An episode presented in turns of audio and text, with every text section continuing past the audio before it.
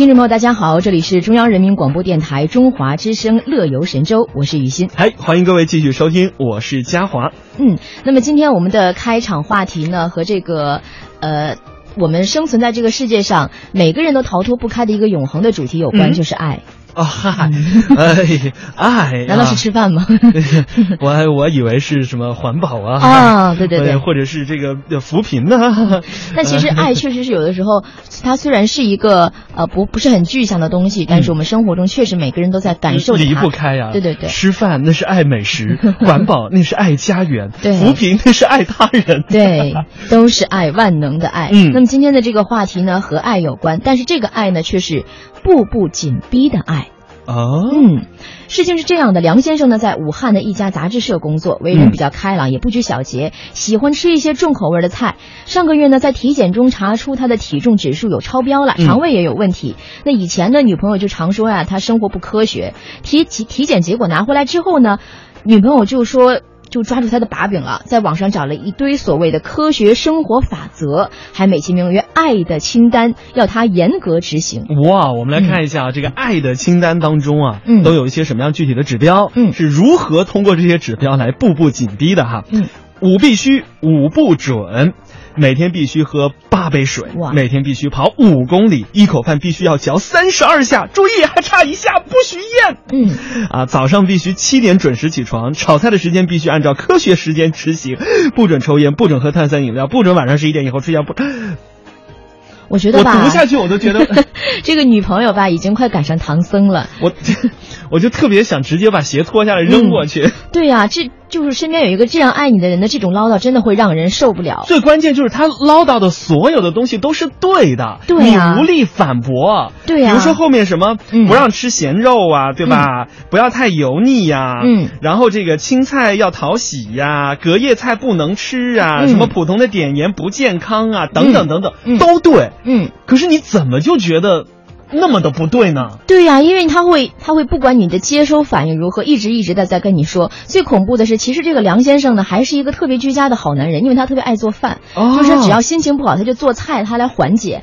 那么有做菜也的时候有问题吗？对呀、有的时候他工作有烦心事儿，他就一个人噼里啪啦自己做一桌子菜，嗯。就当一种发泄了。现在不行了，条条框框的，让他更烦。对，因为做菜从洗菜开始，对啊到切菜、炒菜，嗯女朋友都拿着那个绝对正确的标准在旁边监视。嗯比如说炒青菜的时间不要超过三分钟哦，三分零一秒没法吃啊。这个油和盐也是要有剂量，按克来计算哦，用勺子不可以，得用秤来量。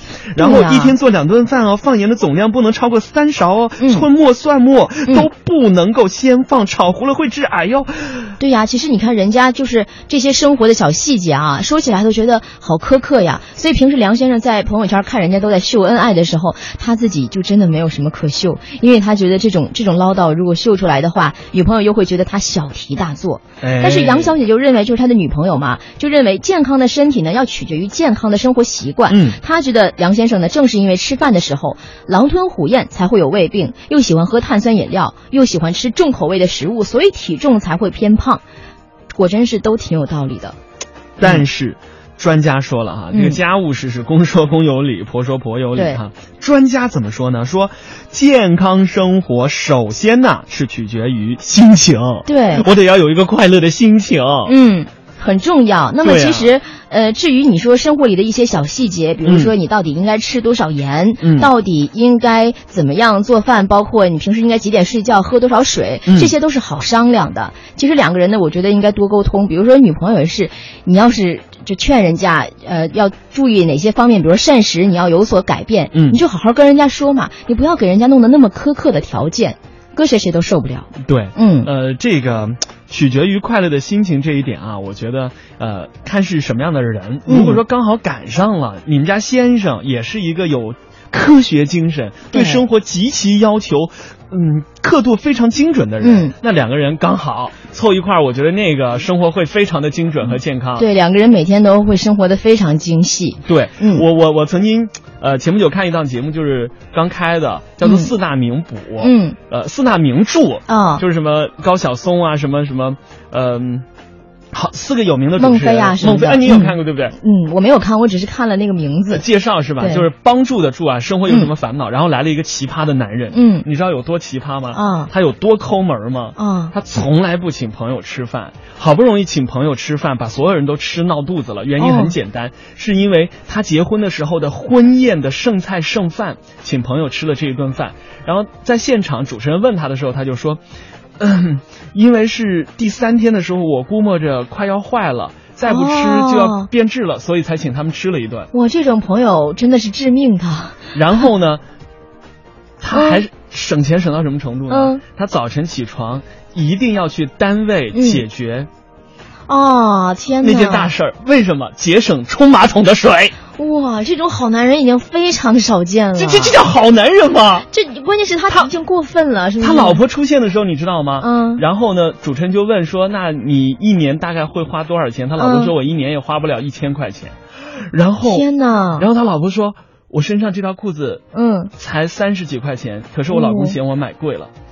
哇，那你能受得了吗？真的是没我这种人，我都我都不会跟他选择在一起啊，所以就就不不会有可能的呀。但是我后来发现，嗯是对的，生活永远都是对的，因为你看人家老公老婆还抱着孩子，就是、嗯，所以这个女的还是能忍受的。就他们俩刚刚好啊，嗯，我刚好是豺狼，你刚好是虎豹。哦天呐，所以对于这样的一对儿呢，看着他们也会觉得，虽然有一些小摩擦，但其实整体来说，这个家庭还是非常幸福美满的，因为两个人都是能够互相有有那个他们的价值观是一样的。对对对对对，所以呢，我们今天的互动话题就是说，从小到大，爱你的人最爱唠叨你什么？包括你的父母呀，包括你身边的朋友、你的爱人，都会对你唠叨一些什么，是你有的时候真的无法忍受的。对啊，比如说、这个不要吃方便面，不要熬夜、嗯哈。嗯再比如说，如果你这刚好赶上一个抠门的男朋友，嗯啊，买这么贵的衣服，哎呀，不要买包，哎嗯呀，哎，真的，其实要说这个唠叨的话，我觉得最最我身边最唠叨的应该是我爸爸。就从小的时候，嗯他比如说不让你吃方便面吧，他嗯会找各种方法。嗯，他给你，他说他要给你冲这个方便面，给你煮。我说那好吧，然后他的调料包呢就只放一半儿。啊，这样的话，你就会觉得这个方便面特别难吃什么，味道啊？对，所以你就不爱吃了。我听过一个劝女儿不要吃方便面的，嗯最好玩的一个理由。嗯，宝贝儿啊，不要吃方便面了，你知道吗？隔壁的张三吃方便面死了。然后这边就很惊讶的说：“爸，什么情况？嗯他昨天去买方便面的时候被车撞了。哦天哪，这个这个这个笑话真的是，好冷啊这其实小小朋朋友有的时候他不懂的，他就觉得就算就算会对身体不好也要吃，所以这就是小朋友和爱自己的人的时候那种抗争吧，也算是。总而言之啊，如果你觉得对方是在唠叨的话，嗯那就说明啊你不是很愿意接受。嗯如果你愿意接受的东西呢，就不是唠叨，两个人情投意合，大家共同努力了，对不对？对，所以你身边啊、有没有这样的人呢？出于哎对你的爱意来对你嗯唠叨，也欢迎加入我们的互动话题当中来，一起讨论一下。以爱的名义，步嗯步紧逼呀、